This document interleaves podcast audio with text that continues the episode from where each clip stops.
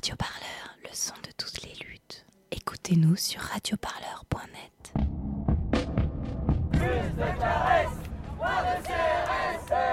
Pensez les luttes avec Radio Parleur. Conférences, émissions, entretiens enregistrés par nos soins.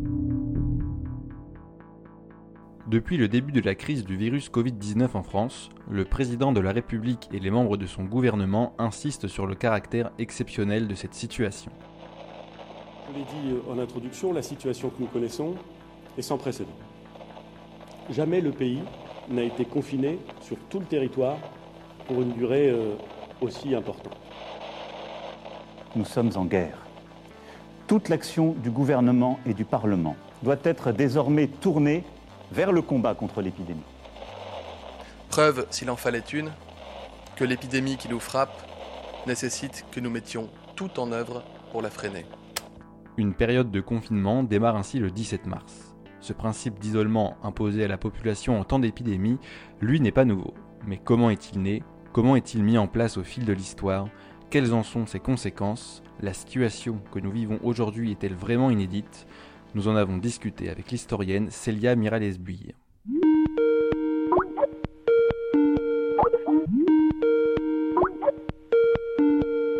Célia Miralles-Buille, bonjour. Bonjour. Donc, vous êtes historienne, postdoctorante à l'Université de Lisbonne et membre du Quarantine Studies Network. Vous travaillez actuellement sur la gestion des épidémies au XXe siècle dans les pays d'Europe du Sud. Oui, c'est ça, particulièrement euh, l'Espagne et le Portugal, c'est ma spécialité. À quand remontent les premiers épisodes de quarantaine? Oui, alors, euh, c'est difficile de dater les premières fois où on a, on a mis des personnes en isolement en fait, en isolement pour éviter que d'autres soient, contaminés, en fait. Hein. Euh, pour ce qui est des premières euh, infrastructures euh, qui ont été mises en place, on, pense tout de suite aux léproseries qui étaient développées au Moyen Âge, mais qui existaient déjà avant dans l'Empire romain, etc., ou qui étaient pensées pour mettre de côté les, les lépreux, donc qui étaient très contagieux, contagieux pour pas que pour pas qu'ils risquent de contaminer les autres. Après, on considère que la première quarantaine préventive, elle est mise en place en 1377 dans le port de Ragus, qui est aujourd'hui le port de Dubrovnik, euh, à l'occasion d'une épidémie de peste. Et euh, de manière euh, quelque chose de plus construit, quoi, enfin une construction. C'est le, premier lazaret été construit à, enfin on considère qu'il a été construit à Venise en 1423 sur l'île de Santa Maria di, di Nazareth.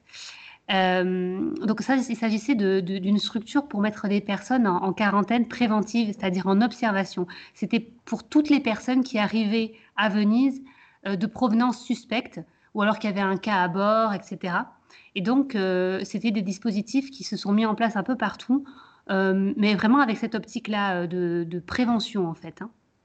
Et donc ces décisions de, mise en quarantaine préventive, euh, qui, prend ces décisions-là et est-ce qu'elles sont prises sous le conseil d'un organisme médical ou quelque chose euh, qui y ressemble? Ce sont les pouvoirs euh, publics et les autorités qui mettent en place, généralement on va dire les autorités nationales, qui mettent en place ces mesures préventives, ces, infrastructures qui sont permanentes.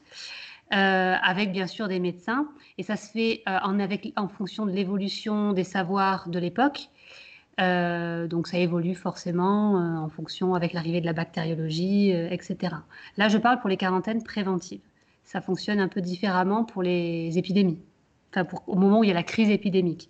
Il y a un autre type de quarantaine qui se met en place, comme les cordons sanitaires, par exemple, etc.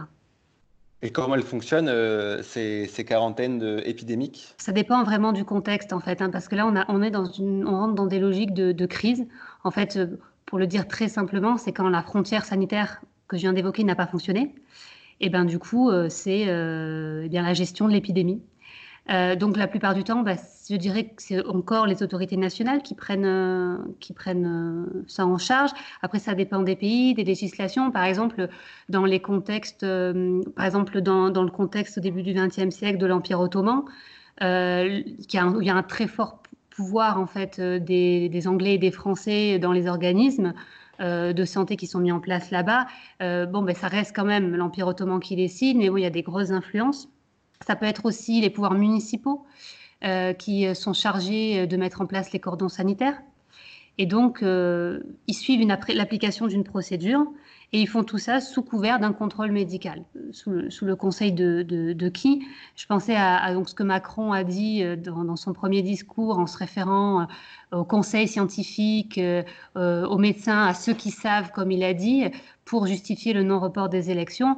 en, pratique, on peut totalement relier les, décisions qui sont prises avec les savoirs de l'époque, mais aussi la manière dont ces savoirs euh, des médecins sont utilisés par les pouvoirs en place. Et est-ce qu'il y a une volonté de, des dirigeants d'utiliser ces savoirs des médecins pour après, eux, en faire euh, quelque chose de plus qu'une mesure exceptionnelle de quarantaine ou de confinement? Il y a déjà une volonté d'utiliser en fait, d'utiliser ces savoirs comme ils le veulent. Par exemple, au milieu du 19e siècle, il y a, il y a une grande volonté de la part des pouvoirs euh, euh, public de, réduire les quarantaines, hein, qui, freinent considérablement le commerce. Et ça s'appuie sur euh, les théories médicales de l'anticontagionnisme. Parce qu'à cette époque-là, il y a deux idées qui s'affrontent chez les médecins. Euh, entre l'idée que les maladies sont transmises par les miasmes, donc c'est la théorie miasmatique anticontagionniste, qui du coup justifierait plutôt des mesures de désinfection, des mesures d'hygiène, euh, donc ça, c'est par exemple, euh, l'Angleterre va très vite prendre ces idées-là pour justifier le fait de ne plus faire de quarantaine.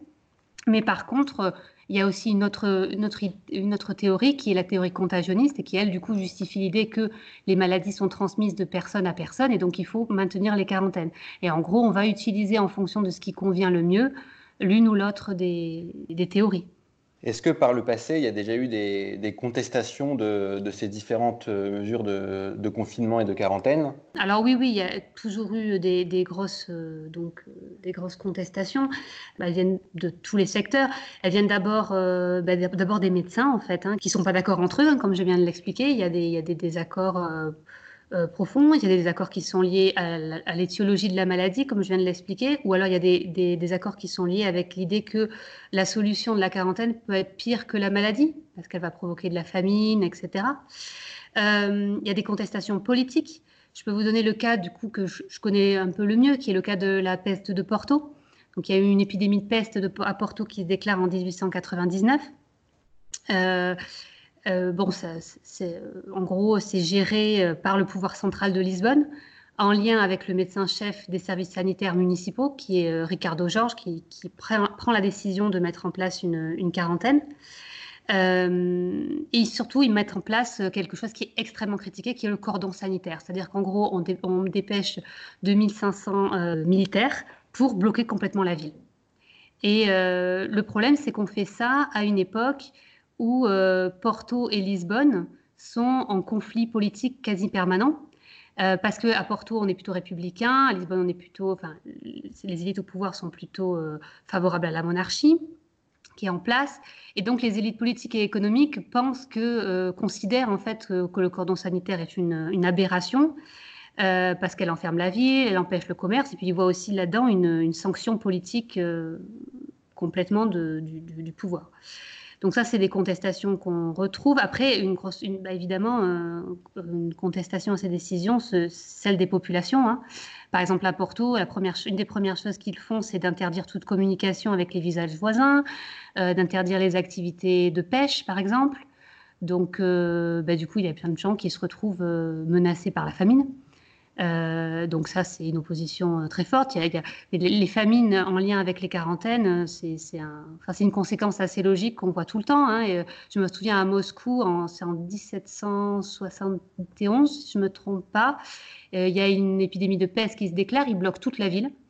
Et il le bloque en plein hiver, donc bah, il y a des émeutes absolument énormes et des, des massacres en fait liés aux oppositions, l'opposition aux quarantaines le, mode de répression de, ces contestations populaires, euh, quel est-il plutôt? En fait, tous les moyens utilisés euh, habituellement, enfin, euh, dans les cordons sanitaires au 19e siècle, on peut tirer à vue. la répression pour perturbation à l'ordre public, enfin, il y a la censure aussi, parce que y a, la censure, ça c'est quelque chose, par exemple dans le cas de Porto, une, des choses qu'on n'arrive absolument pas à savoir en tant qu'historien, c'est combien y a-t-il eu, euh, c'est la portée de ces contestations, parce qu'il y a eu une très forte censure. Euh, mais en fait, euh, cette censure, elle n'est elle est pas nouvelle, elle, elle, a déjà été utilisée à Porto avant bah, pour justement censurer les, idées républicaines qui étaient développées pour pas qu'elles arrivent, qu'elles prennent de l'ampleur dans le pays. Donc je dirais que de manière générale, on utilise des mesures qu'on a déjà expérimentées. On a déjà fait l'expérience de, certains modes de répression, on utilise les mêmes, mais en les utilisant pour la question sanitaire. Et donc justement, dans, ces périodes de, contrôle de la population, avec quels moyens les autorités s'assurent que tout le monde respecte le confinement, la quarantaine À partir de quand ça commence À partir de quand ça finit Et, qu'en est-il un peu des moyens de surveillance? Parce qu'aujourd'hui, on voit que ça peut aller, loin dans, dans l'utilisation des technologies, avec notamment les, des drones qui sont parfois utilisés. Hein. Il y, a, des moyens. On, a recours à l'armée. Donc l'armée est extrêmement présente hein, dans les cas d'épidémie que j'ai cités. Euh, par exemple, le cas de, Porto. Euh, après, il y a une évolution en fait des moyens de surveillance, on va dire des moyens, les moyens médicaux, en fonction des connaissances de l'époque. Par exemple, à la fin du 19e siècle, la grande critique qui est faite aux quarantaines, euh, qui freine, qui, voilà, la grande critique qui est faite aux, quarantaines, elle est, elle, elle, euh, on trouve un peu une réponse, une manière de réduire ces quarantaines ou de les penser autrement avec la bactériologie, par exemple. Donc euh, la surveillance, elle est faite de manière différente avec la bactériologie parce qu'on va plutôt euh, pouvoir préciser l'échelle d'action, suivre des personnes individuelles, euh, faire euh, des, des, quarantaines d'intensité différentes. Mais du coup, c'est, ça va être des suivis, par exemple des cordons sanitaires autour des villes ou autour d'une maison. Euh, il y a des cas qui sont cités à la fin du 19e siècle où on enferme toute une famille dans un logement et on met, un cordon de police autour pour éviter qu'ils ne sortent. Ça, ça a été vraiment l'exemple le plus critiqué au début du 20e siècle. Et dans ces, euh, dans ces situations de crise avec euh, des mesures exceptionnelles qui sont adoptées par les États, comment, s'opère le retour à la norme? Euh, ça, dépend combien de temps dure la crise, euh, ça dépend quelle taille elle a aussi. Par exemple, à l'échelle de, quelques personnes, euh, en fait, la mise en quarantaine, elle peut être très courte. Ça dépend. En fait, c'est souvent associé aux périodes d'incubation ou ce que l'on connaît à l'époque des périodes d'incubation des maladies. Par exemple, au début du XXe siècle, c'est 7 jours pour la peste. Par contre, en cas de grosse crise épidémique, comme, comme j'ai cité le cas de Porto, ça peut prendre des mois. le siège à Porto, ça, ça a duré, je crois que ça a commencé en août et ça finit en décembre. Donc ça dure vraiment longtemps. Donc là, pour le coup, l'impact économique, il est absolument énorme après. Donc la fin, malgré la fin du cordon sanitaire, il y a une reprise progressive des activités, il y a une crise économique qui se déclenche, une crise sociale, euh, il y a une crise politique aussi, hein, ça fait changer les, élites euh, politiques. Euh, ensuite, ce qui s'organise, il y a toujours un, retour, une réflexion sur les réformes sanitaires à, à mettre en place. Euh, par exemple, en 1901, il y a le système portugais qui est complètement revu. On, met en place une nouvelle organisation euh, en lien avec euh, bah, la crise qu'il y a eu à Porto et le fait que le système n'a pas fonctionné. ensuite, je dirais que ça reste aussi dans les mémoires collectives.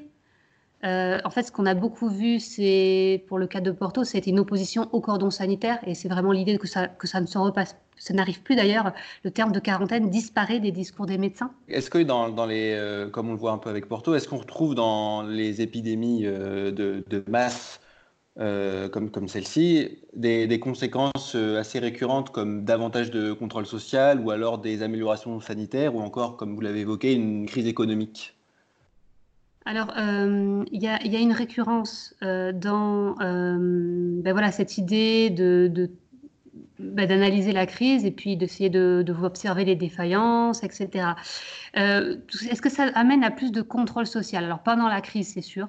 C'est-à-dire qu'évidemment, euh, bah, voilà, j'ai évoqué un petit peu comment ça se passait et puis on, le vit aujourd'hui, on voit bien, on, comprend bien euh, ce que c'est. Je dirais qu'une crise sanitaire, elle n'est pas vraiment éloignée d'autres crises en fait. Euh, aujourd'hui, on parle d'un ennemi. Euh, alors, euh, l'ennemi, il est forcément différent entre le coronavirus, le terrorisme, etc. Mais par contre, la gestion de crise, la manière dont on gère une crise me semble pas véritablement différente. Donc, on utilise un peu les mêmes outils, quoi, qui sont à notre, à, la disposition des, des, pouvoirs publics. Donc, dans ce sens, si on pense à des crises euh, qui ont fait entrer une loi sécuritaire dans le droit commun, comme vous avez évoqué l'expression. Bon, bah, dans l'histoire récente, on en a quand même des bons exemples d'un état d'urgence euh, euh, qui dure, par exemple. L'autre chose que je voulais dire sur cette question, c'est que je pense que les crises sanitaires renforcent un contrôle sanitaire et que le contrôle sanitaire est déjà un contrôle social, en fait. Et là, je rejoins les travaux des historiens dans la lignée des, travaux de Foucault, par exemple, sur comment on, discipline les personnes, enfin, on sécurise la santé, on les éduque, etc. Et, les crises épidémiques ont vraiment joué un, rôle dedans.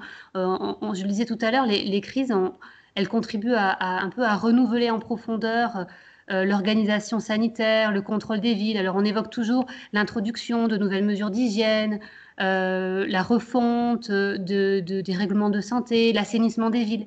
Mais en fait, ce sont des modes euh, aussi de, renouvellement qui sont parfois très très répressifs et très agressifs. Il faut penser bah, les épidémies de typhoïde, par exemple, qui ravagent certaines villes du sud de l'Europe, vont justifier la destruction de quartiers entiers. Euh, parce que c'était les points de départ de, de, l'épidémie, enfin, parce qu'ils ont, ils ont laissé, ils ont montré l'insalubrité. Euh, pareil pour le choléra. Euh, le renforcement au, contrôle des, le contrôle sanitaire aux frontières, par exemple, avec des, des particulièrement lourdes pour ceux qui vont transgresser la loi. à partir de l'époque de la bactériologie, un ciblage aussi, une manière de cibler sur certaines populations euh, qui, va ensuite s'inscrire dans, euh, dans la continuité. Euh, un exemple qui est intéressant à, évoquer, c'est le cas des pèlerins de la Mecque. qui sont considérés responsables de l'épidémie de choléra de 1865, qui est une épidémie qui fait, des ravages en Europe. Et du coup, elle va justifier de nombreuses mesures qui sont mises en place bah, sur les ports de la Méditerranée, euh, pour justement vraiment focaliser sur les pèlerins qui sont du retour de la Mecque, aussi euh, toute une construction de nouvelles infrastructures le long du chemin du retour. Et en fait, c'est totalement dans ces lazarets un contrôle social qui se, met, qui se met en œuvre pour des raisons sanitaires, mais qui en fait inclut bien d'autres choses. Et euh, longtemps après, euh, dire après la Première Guerre mondiale, les historiens de la santé considèrent que euh, plus aucune épidémie enfin, n'est à craindre par les pèlerins de la Mecque, mais ça reste en fait ça. Dans les, dans les mesures qui sont, qui sont prises par les gouvernements, il y a quand même des choses qui restent dans, après dans, dans, les, dans les esprits. Ben ouais, alors c'est difficile, il y a des choses qui restent dans les esprits.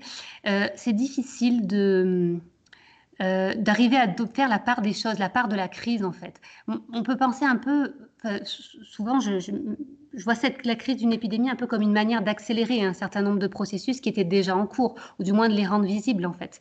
Euh, c'est le cas par exemple, ce que j'écrivais à Porto, il y avait déjà une réduction euh, des quarantaines, une nouvelle manière de gérer euh, les épidémies, et la, une, prise en compte du fait qu'il fallait améliorer l'hygiène des villes, et puis la crise de Porto accélère un peu tout ça. Je, pensais à un cas que j'ai lu en fait, bah, que j'ai lu hier sur la ville du Cap, euh, donc, euh, en, 1900, en, 1901, ils sont affectés par une épidémie de peste, qui est en fait la, même pandémie que, celle de Porto. Hein. Euh, et en fait, ce qui est mis en œuvre, c'est surtout se focalise sur les, immigrants, mais aussi sur les Noirs africains. Et donc, euh, une, des, solutions qui est mise en œuvre, c'est de faire une ségrégation euh, des, Noirs africains qui sont considérés comme les porteurs et on les parque à l'extérieur de la ville. Et du coup, euh, c'est difficile d'évaluer le rôle qu'elle a eu cette crise dans la discrimination raciale qui est mise en place euh, de manière institutionnelle euh, par l'Union de l'Afrique du Sud quelques années plus tard. Mais en fait, ça joue un rôle dans, la manière d'accélérer les, choses. C'était déjà le cas avant, il y avait déjà une ségrégation qui était, qui était pensée, mais d'une certaine manière, ça la rend plus légitime. ça cristallise en fait tout ça. Et puis surtout, la santé, c'est un très bon argument pour faire accepter, accepter ces choses-là. quoi. On peut dire que euh, les, crises sanitaires, ça peut être une opportunité en fait pour les gouvernements pour faire passer euh, des lois plus sécuritaires ou alors justement euh, des lois dirigées explicitement contre une communauté. Oui, alors je suis en train de dire ça, c'est un, raccourci, il faudrait, nuancer, mais, mais c'est vrai que une crise sanitaire a été une très bonne raison, comme je vous disais, pour pour justifier la destruction d'un quartier. Euh, et puis c'est toujours des, des quartiers. Euh, enfin bon, les, épidémies, elles touchent toujours des prioritairement des populations, on va dire vulnérables, précaires, déjà discriminées, etc. Donc oui, puisque et puis du coup forcément, bah, ce sont les personnes qui sont considérées comme manquant d'hygiène. Hein. Je, me souviens de discours, qui, chose qui n'était pas officielle, mais que j'ai lu dans les correspondances des, archives des médecins du port de Lisbonne, quand on leur demandait comment ils faisaient au quotidien la sélection, la manière de, de désinfecter, euh, de, répartir, euh, enfin de surveiller la frontière sanitaire pour éviter que les épidémies ne rentrent après, euh, donc au début du XXe siècle. Et en fait, il disait clairement que tous les passagers de troisième classe ben, devaient passer par la désinfection, désinfecter tous leurs vêtements, parce que, parce que il disait, l'expression qu'ils emploient, c'est de dire, ben, ils ont, les, leurs habits sont toujours sales, quoi. Donc eux, on les, voilà, à l'inverse euh, bah, ils citent des cas de négociants, euh, par exemple, qui viennent de Syrie. Alors, ils appellent ça les Syriens, mais en fait, c'est des gens qui viennent très vraisemblablement du Liban. Euh, quand ils sont bien habillés, tout ça, bon, ben, on, les laisse passer, puisqu'on voit qu'il n'y a, pas de problème d'hygiène en vue. Par contre, si ce sont des migrants qui veulent ensuite émigrer en, Amérique latine, par exemple, alors eux, on, les part tout de suite. Il faut, faut, faire attention. Pour en revenir un peu sur euh, la, population, euh, on observe là quand même aujourd'hui un peu des, tensions entre euh, obéissance et désobéissance aux mesures de, confinement, et aussi entre céder à la panique ou rester dans un calme absolu en faisant presque comme si de rien n'était. Est-ce que ces tensions, elles sont communes à chaque crise sanitaire? Alors oui, moi je dirais que ça fait partie d'un certain nombre de, points qu'on retrouve un peu, un peu partout. Cette idée de dans, les, dans, les, dans les archives ou dans les, dans les journaux de l'époque, on, a quand même une grosse focale sur les gens qui désobéissent qui refusent en fait hein, de, de, participer, euh, enfin qui refusent pour, pour plein de raisons de suivre les, les, les ordres de, qui sont mis hein, pour, les, pour les raisons de santé. Mais, euh, du coup, euh, voilà. Mais, bon, il y a aussi des cas de, à l'inverse de, bons petits soldats, de gens qui, respectent bien, voire de personnes qui euh, respectent un peu trop, voire de personnes qui euh, choisissent, qui considèrent que bien les, mesures ne sont pas suffisantes et qui choisissent d'en mettre d'en mettre d'autres. Un des cas qui ont été évoqués, par exemple, par des collègues à moi qui travaillent sur les Baléares, c'est que lorsque l'État espagnol euh, décide de réduire les quarantaines et notamment le, recours au cordon sanitaire qui était beaucoup utilisé dans les Baléares parce que euh, c'était particulièrement, euh, de par leur localisation, affecté par les épidémies de choléra et aussi de fièvre jaune. En fait, ce sont les municipalités qui sont soutenues par les habitants euh, qui euh, refusent de, réduire les, quarantaines et les, cordons sanitaires et qui disent qu'ils vont continuer à les mettre en place. Et les habitants qui s'enrôlent dans les cordons sanitaires parce qu'il n'y a plus suffisamment de militaires. Euh, je me souviens aussi de cas dans les îles, de, les îles portugaises où il y a un réservoir de peste qui dure jusque dans les années 50 et euh, bien, des, habitants, quand ils apprennent qu'il y a euh, des, cas de, peste, ben, ils barricadent leur, village, ils construisent des fossés, ils mettent des piquets, etc. Donc ça, ce sont des systèmes d'auto-organisation, en quelque sorte, qui sont très, très profondément critiqués par, euh, par tous les pouvoirs publics, en disant qu'ils exagèrent, savent qu'il n'y a aucune, aucune rationalité scientifique derrière tout ça. Il y a pas, mais, mais, mais, bon, la plupart du temps, ça s'explique par une mémoire que les personnes ont d'une manière qu'ils ont eu avant de, de, lutter contre les épidémies qui venaient euh, et par leur propre expérience, etc. Est-ce que dans, donc dans toute euh, cette population, à la fois ceux qui choisissent de désobéir et de ne pas respecter les mesures, ou à l'inverse, ceux qui choisissent de, de s'y impliquer parfois même trop, est-ce que, est -ce que ces, ces différents euh, ces, différents, euh, différentes possibilités correspondent à un, profil de la population particulier en termes de, de, niveau de vie, en termes de, classe sociale ou pas vraiment? Ce serait difficile pour moi de, vous le dire. forcément, dans les journaux, on évoque l'ignorance euh, des, personnes qui euh, ne respectent pas les règles d'hygiène et du coup ne respectent pas non plus les ordres. Et puis ce sont toujours les mêmes, c'est la même logique en fait, hein, de respect de l'ordre qui ne sont pas suivis. Euh, parce que dans ces, manières de, désobéir, il y, a, aussi des, expériences qui sont, liées euh, à la survie. Hein. la contrebande, par exemple, le fait de passer les frontières, euh, pour ça, c'est quelque chose qui est lié aussi au besoin en fait d'alimenter sa famille, le village, etc. après, dans la désobéissance, on, retrouve l'exode dont on a beaucoup parlé, des Parisiens qui s'en vont en, province. Ça, c'est un grand classique aussi des épidémies. Euh, les gens s'en vont, euh, ceux qui peuvent se permettre, qui ont les moyens financiers de partir et de contourner les mesures, euh, ben, le font, clairement, et pour, ne pas les, pour ne pas les subir. est-ce que chaque crise sanitaire suit un peu ce même schéma de commencer d'abord par reprocher à des pays voisins de, mal gérer l'épidémie, puis après, quand l'épidémie arrive dans le pays avec une première vague violente, une première panique et justement cet exode-là des, gens qui peuvent se le permettre. Est-ce que ça suit toujours un peu ce même schéma? Bah, C'est vrai qu'il y, a quand même des points, euh, de, points clés euh, qu'on retrouve assez souvent dans, les épidémies, mais je dirais plus généralement dans les crises en fait. Euh, dans quelque chose qu'on retrouve assez souvent. effectivement, reprocher aux pays voisins de, de, ne pas avoir fait ce qu'il fallait. Autre chose qu'on retrouve assez souvent, c'est la volonté de ne, je parle là aux époques, euh, aux époques contemporaines, de, ne, de cacher en fait l'information, de ne pas, de ne pas déclarer euh, l'état, euh, sanitaire. à l'époque, on appelait ça les ports infectés un état sanitaire d'urgence ou déclarer, ce qu'on appelle les déclarations de peste ou les déclarations d'épidémie. Euh, un peu comme, comme l'a fait la Chine, hein, elle a essayé de le retarder, euh, euh, et puis à plus tard essayer d'éviter au XXe siècle que, bah, que les organismes internationaux ne, déclarent l'urgence sanitaire ou voilà le port infecté. Pourquoi? Parce que pour des raisons économiques en fait. Ça c'est quelque chose qu'on voit assez clairement. Je me rappelle en 1920, il y, a, des cas de peste à, à, Lisbonne et tout le travail des médecins, c'est surtout, surtout des médecins, des inspecteurs de santé, des, responsables des autorités sanitaires, hein, c'est de, faire en sorte de faire comprendre qu'il ne faut pas euh, déclarer le port infecté, il ne faut pas euh, euh, déclarer ça parce que sinon on sait que ça va bloquer tout le commerce du pays. C'est quelque chose qu'on revoit aussi assez fréquemment.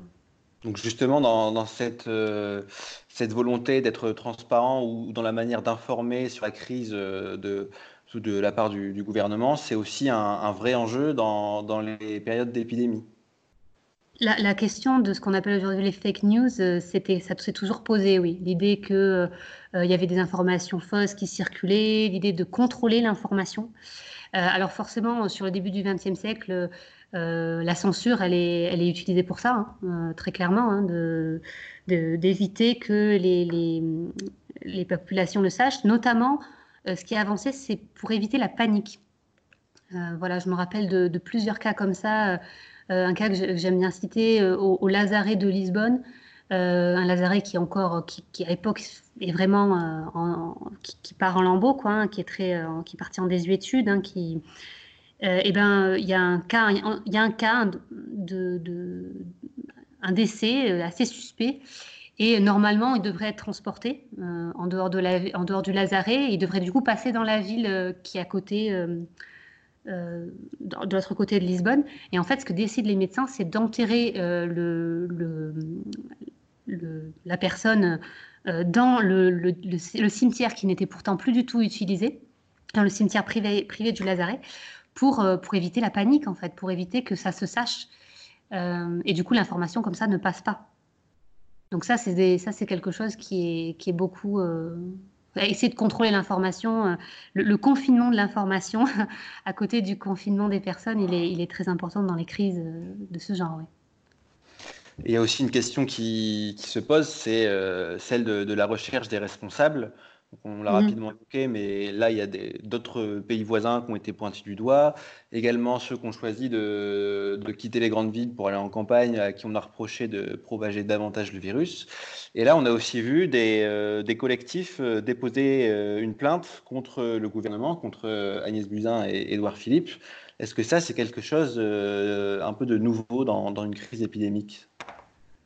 Alors, de reprocher aux autorités de ne pas avoir su gérer la crise, n'avoir pas pris en amont, euh, enfin oui, ça, je, reviens au cas de, Porto, c'est ce que disent les, élites euh, économiques et, politiques de Porto, hein. c'est que c'est qu'il y avait euh, déjà un manque important un, problème, qu'il a eu une défaillance hein, à un moment donné et que du coup c'est lié au fait que le Portugal n'a pas pris suffisamment à cœur la, question sanitaire depuis des années, que le pays est dans un état lamentable, etc. Après, pointer du doigt les responsables, ça se fait. Alors, je l'ai vu dans, dans, dans, la gestion de la crise euh, purement. Par exemple, le, le médecin responsable euh, de, ben, Ricardo Jorge, qui est, un médecin très connu au Portugal, mais qui à l'époque n'est pas encore connu, et c'est le médecin responsable de, l'épidémie de, peste de Porto. Euh, et ben, les gens s'en prennent directement à lui. Il est, il est agressé parce qu'il a, il a accepté la mise en place du cordon sanitaire par les militaires contrairement à ce que beaucoup de médecins euh, locaux euh, disaient et que beaucoup étaient contre. Donc là, oui, il est, il est vu comme le responsable euh, de la situation catastrophique dans laquelle se trouve Porto. du coup, par exemple, d'un point de vue de carrière professionnelle, à Porto, il, va devoir partir en fait à la fin de la crise. Il ne pourra pas rester. Euh, il va jamais revenir dans sa ville natale. Par contre, il va faire une carrière absolument fulgurante à Lisbonne et il va devenir, euh, c'est le médecin le plus connu aujourd'hui euh, du Portugal, quoi. Hein. c'est c'est lui qui représente le Portugal dans toutes les, conférences internationales. Enfin, c'est quelqu'un de très très influent. Et donc, au, euh, regard de, l'histoire et de tous ces aspects qu'on a abordés, est-ce que la, crise du Covid-19 a quelque chose d'exceptionnel? Bah, elle, est assez différente d'un certain nombre d'autres crises. D'abord, c'est son ampleur, moi, qui me. Qui me... la crise, les crises dont je vous ai parlé, vous voyez bien, c'était, c'était généralement euh, donc une ville qu'on enfermait pour, euh, pour protéger les autres. Hein, en fait, le cordon sanitaire, euh, bon, il est surtout, quand il est mis en place par les pouvoirs publics, euh, en, fait, il est mis en place surtout parce que, en gros, il y a des pressions internationales et l'Espagne, le voisin le plus proche, le, seul voisin, euh, fait bien euh, comprendre que, en gros, si on ne prend pas des mesures, ils vont tout bloquer. Voilà. Donc, du coup, c'est vite l'idée. Donc, l'idée, c'est de protéger bah, finalement le reste du pays face à une maladie. Ici, on est dans un cas où bah, tout le monde se protège les uns des autres, tout le monde est parqué. Il n'y a, pas cette question de frontière entre la zone infectée et la zone saine. Euh, à, des échelles plus précises, on l'a, on, hein, dans, on parle de clusters, etc. Euh, la seule épidémie d'une ampleur un peu euh, aussi importante que je vois, c'est la grippe espagnole qui a eu en, pendant l'hiver de 1918-1919. Mais c'était un contexte très différent, c'était au sortir de la guerre. et donc les médecins la majorité, dans la majorité des pays, ils ont fait le choix de ne pas euh, faire de mesures de quarantaine, de ne pas faire de mesures d'isolement parce qu'ils ils ont pensé que ce n'était pas gérable. Euh, la maladie se répandant beaucoup trop vite. Euh, du coup, ils ont fait d'autres mesures de, bon, de, quarantaine très très précises chez les gens, etc. Mais, mais ils n'ont pas, ils pas mis en place quelque chose de massif comme on a aujourd'hui. et puis une autre crise qui a pu avoir une ampleur un peu de la même une ampleur géographique très importante, ce sont les pandémies de peste. Par exemple, la troisième pandémie de peste qui est la plus proche euh, de nous, qui va de la fin du 19e jusqu'aux années 50. Mais en fait, pareil, elle, touche euh, des points particuliers. En fait, elle touche le monde entier, mais euh, par crise successive. et puis, elle apparaît un peu de, temps en temps. Donc, finalement, on finit toujours par fermer une ville, fermer un, village, et, du coup, laisser cette délimitation entre zone saine et, zone euh, infectée. Et ça, euh, c'est quelque chose pour moi que j'arrive pas encore à penser en fait sur la crise euh, du, du Covid-19, c'est que cette idée qu'on met tout le monde en quarantaine, à la fois pour nous protéger nous-mêmes, mais aussi pour, se protéger, pour protéger les autres, c'est quelque chose avec une ampleur si importante que, que bah oui, qui me semble assez inédite. Ça me semble assez inédit. On pourrait aussi se demander, voilà, qu'est-ce qui, qui, va rester euh, de cet épisode de, crise une fois qu'elle sera terminée? Bah, Oui, là, moi, je, c'est difficile. Hein. Les, les, historiens, on n'aime pas se, positionner euh, comme ça. enfin, moi, je ne veux pas me positionner, euh, dire qu'est-ce qui va rester. Ce que je, ce que je peux dire, ce que j'ai envie de dire, c'est que euh, pour moi, euh, les, crises épidémiques, et celle-ci en particulier, voilà, ça cristallise, c'est un accélérateur. Et finalement, euh, euh, il y a un certain nombre de choses, de critiques, par exemple, sur le contrôle social, qu'on avait déjà avant et qui vont peut-être. alors, peut-être que ça, ça va renforcer le contrôle social, peut-être que ça va introduire une réflexion. Je, pense par exemple à, ces applications qu'on a vues en Corée euh, du Sud sortir pour euh, euh, bah, ficher les gens, en fait, hein, pour dire quand un malade sort de chez lui, etc. Bah, le danger des apps, du fichage que ça, implique, ça fait longtemps qu'on le met en avant. du coup, bah, là, bon, on, voit bien le problème. Quoi. On... peut dire que la crise euh, pousse un peu à son, à son paroxysme des choses qui étaient déjà là. On peut dire que, la crise, dire, voilà. Voilà, elle est un peu révélatrice de, de, certaines, de certains aspects de la manière dont on est contrôlé. Oui, voilà, pour moi, c'est ça. En fait, de toute façon, c'est ça, une crise, c'est ça. C'est quelque chose où où, les outils qui étaient utilisés, qui, étaient utilisés par exemple dans les frontières sanitaires, euh, on, utilisait ce, système-là de, suivi bactériologique, de, les tests bactériologiques, le suivi individuel des personnes, tout ça, c'est juste poussé à leur, paroxysme effectivement euh, lors d'une crise. Et du coup, ben, ça nous permet de, de, nous rendre compte peut-être plus de manière plus vive de ce qui se passe. Par contre, là où il y a un danger, c'est effectivement que c'est un contrôle qui est appliqué à la santé. Et donc, euh, ça paraît d'autant plus légitime de contrôler les gens pour leur santé. Euh, et ça, c'est peut-être quelque chose sur lequel il faut, réfléchir. Radio Parleur, le son de toutes les luttes. Écoutez-nous sur radioparleur.net.